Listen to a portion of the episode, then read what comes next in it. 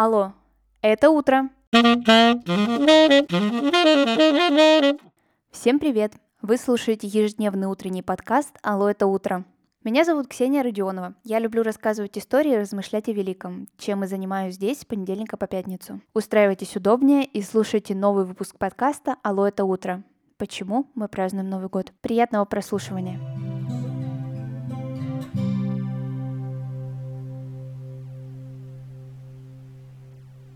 Самый главный, самый масштабный и самый долгожданный праздник в нашей стране – это, конечно же, Новый год. Готовиться к нему начинают ну, очень заранее. Вот я лично уже в середине ноября была готова начать наряжать елку, но остановила, конечно же, себя, чтобы настроение к самому празднику не утихло. Все чаще замечаю тенденцию вокруг, что люди жалуются, мол, настроения нет новогоднего, все грустно, весельем вообще не пахнет, вы сами не хотите праздновать, никто не может прийти и подарить вам мешочек новогоднего настроения. А если вы сами будете готовиться, наряжать квартиру, смотреть фильмы хорошие новогодние, слушать музыку, то тогда и настроение обязательно появится. Сегодня я хочу провести мини-экскурс, что это вообще за праздник такой, как давно он появился и всегда ли Новый год праздновался 1 января. Но обо всем по порядку. Конечно же, такой масштабный и горячо любимый праздник не мог появиться просто по щелчку пальцев. Для того, чтобы Новый год прижился в сердцах людей, потребовалось не один и не два года. Привычное начало года 1 января в России появилось,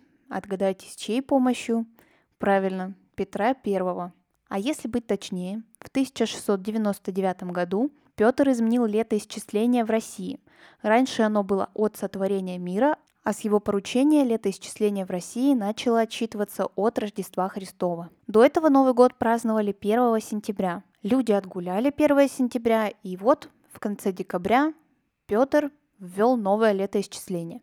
И наступал уже не 7209 год, а 1700. Такие года мы сейчас и привыкли видеть с вами до сих пор. Но было изменено не только летоисчисление, но также и появляются новые традиции, ритуалы этого праздника. Теперь в домах должны были появляться еловые деревья. Можно было не только деревья, только ветки использовать, но обязательно они должны были стоять снаружи дома. Так было легче отсмотреть, кто все-таки подчинился приказу Петра, а если бы деревья стояли в доме, тогда это было бы немного сложнее. Ну и плюсом люди видели, что ели появляются, и это сподвигало большее количество людей также использовать хвойные деревья. Конечно, эта традиция была не очень хорошо принята. Раньше ели ассоциировалась с погребальными обрядами.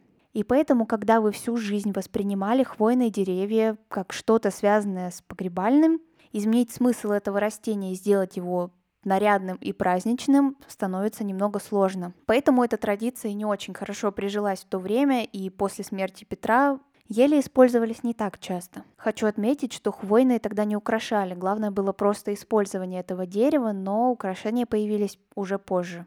Вообще, если представить Россию XVIII века, то это абсолютно религиозное государство в сравнении с Россией сегодняшней. Из этого следует, что Новый год отмечали не так масштабно, как Рождество. Главным праздником, конечно же, был второй. Сейчас же масштаб празднования Нового года во много-много раз больше, чем масштаб празднования Рождества. Интересно, что для западных стран, например, Америки и Великобритании, именно Рождество до сих пор остается главным праздником, а Новый год — это не настолько масштабный день. А вот здесь появляется интересная несостыковка. Я помню, маленькая обратила на это внимание, и для меня это показалось очень странным. Когда я стала чуть старше, я поняла, что к чему. В России Рождество празднуют с 6 на 7 января, а в западных странах с 24 на 25 декабря. Почему так? Оказывается, все объяснимо.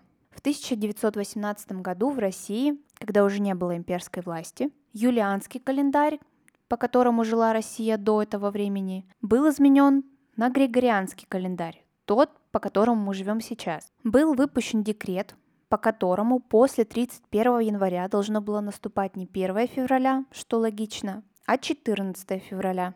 Поэтому сейчас, когда мы смотрим на некоторые исторические даты, их приводится две – по новому стилю и по старому стилю, то есть по юлианскому календарю и по григорианскому. Именно эти 13 дней и послужили разнице в Рождестве.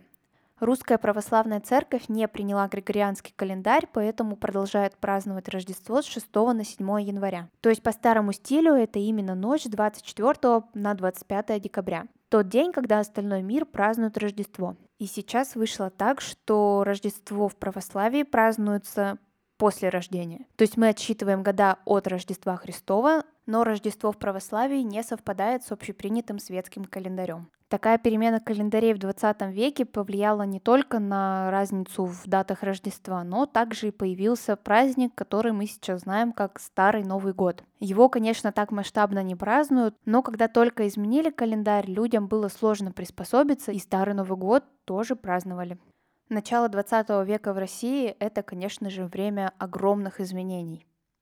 Это изменение не только политического и экономического устроя страны, но и мировоззрения людей в целом, изменение установок, изменение праздников, изменение взглядов на эти праздники. Советское государство масштабное празднование Рождества, конечно же, отрицало, и поэтому этот праздник стал переходить в разряд запретных. Значимость Нового года также снижалась. Вот так вот в 1929 году Рождество стало под запретом, а Новый год стал просто обычным рабочим днем. Люди вроде бы только привыкли к тому, что ель должна быть обязательным атрибутом в доме в Новый год, искренне полюбили эти праздники, как вдруг все, нельзя праздновать. Как уже стало понятно, в России все главные праздники внедрялись государством. Не только сами праздники, но и атрибуты этих дней. В сердцах граждан, конечно же, продолжал жить Новый год, и никто не забыл, прошло слишком мало времени. И вот здесь вот подействовал принцип по щелчку. В 1935 году репутацию Нового года восстановили, аргументировав это тем, что детям нужна елка, детям нужен праздник. А если быть точнее, то репутация Нового года была восстановлена одним письмом – в газете «Правда» 28 декабря 1935 года было опубликовано письмо первого секретаря Киевского обкома ВКПБ Павла Постышева. Я позволю себе зачитать это письмо, потому что оно мне слишком уж понравилось. В дореволюционное время буржуазия и чиновники буржуазии всегда устраивали на Новый год своим детям елку. Дети рабочих с завистью через окно посматривали на светящуюся разноцветными огнями елку, веселящихся вокруг нее детей богатеев. Почему у нас школы, детские дома, ясли, детские клубы, дворцы пионеров лишают этого прекрасного удовольствия ребятишек, трудящихся советской страны? Какие-то, не иначе как левые загибщики, ославили это детское развлечение как буржуазную затею. Следует этому неправильному осуждению елки, которая является прекрасным развлечением для детей, положить конец. Комсомольцы, пионер-работники должны под Новый год устроить коллективные елки для детей в школах, детских домах, во всех дворцах пионеров, детских клубах, в детских кино и театрах. Везде должна быть детская елка. Не должно быть ни одного колхоза, где бы правление вместе с комсомольцами не устроило бы накануне Нового года елку для своих ребятишек. Горсоветы, председатели районных исполкомов, сельсоветы, органы народного образования должны помочь устройству советской елки для детей нашей великой социалистической родины. Организации детской новогодней елки наши ребятишки будут только благодарны. Я уверен, что комсомольцы примут в этом деле самое активное участие и искоренят нелепое мнение, что детская елка является буржуазным предрассудком. Итак, давайте организуем веселую встречу Нового года для детей, устроим хорошую советскую елку во всех городах и колхозах. Вот, благодаря такому письму Новый год был возвращен не только советским ребятишкам, но и на будущее нам с вами. Конечно, это была инициатива не только одного человека, но благодаря именно этому письму Новый год был реабилитирован. И вот с 1935 года в России бесперерывно празднуют Новый год и ели не запрещены. Свидетельство того, что Новый год это не только для детей, но и для взрослых, является то, что 1 января является выходным днем. Кстати, так было далеко не всегда. Введение выходного дня появилось только в послевоенное время. В 1947 году сказали, что 1 января 1948 года становится официальным выходным днем. Сейчас, конечно, новогодние праздники длятся чуть ли не две недели, и я вот пару дней назад читала исследование, что многие россияне сейчас возмущаются тем, насколько это действительно большие праздники, хотя начиналось все с малого.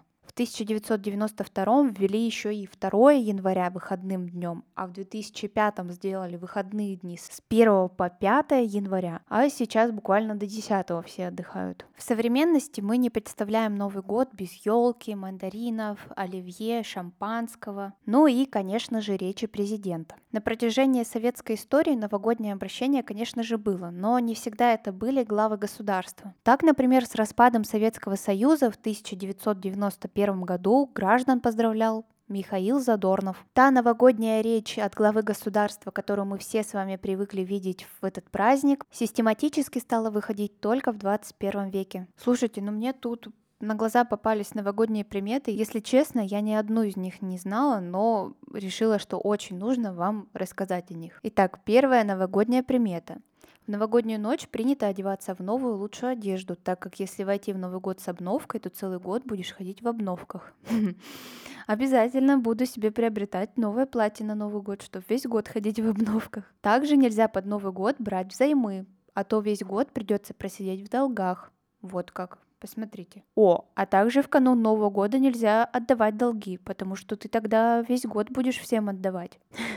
И самое главное, если чихнешь на Новый год, то ты проведешь его счастливо. И спать в новогоднюю ночь, оказывается, нельзя. Если ты будешь спать, то у тебя весь год пройдет вяло и неинтересно. Еще перед Новым годом рекомендуется выбросить из дома всю битую посуду, перемыть окна и зеркала. А для тех, кто верит в приметы, связанные с принадлежностью наступающего года тому или иному животному по китайскому календарю, нужно обогатить праздничный стол блюдами, чтобы угодить животному.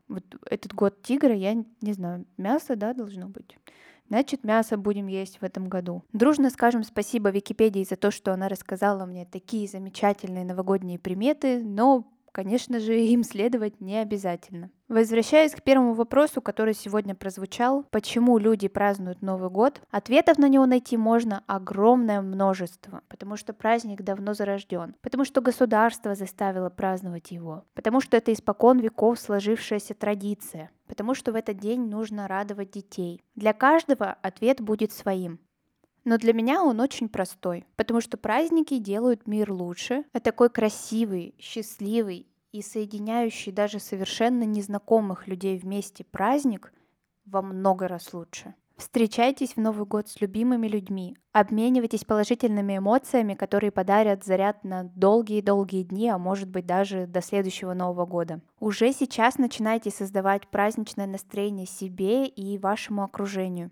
А если вы до сих пор не знаете, как это сделать, то обязательно послушайте мой выпуск «Создаю новогоднее настроение без смс-регистрации». Если вы до сих пор не придумали подарки для своих любимых людей, то послушайте выпуск «Подарки на Новый год».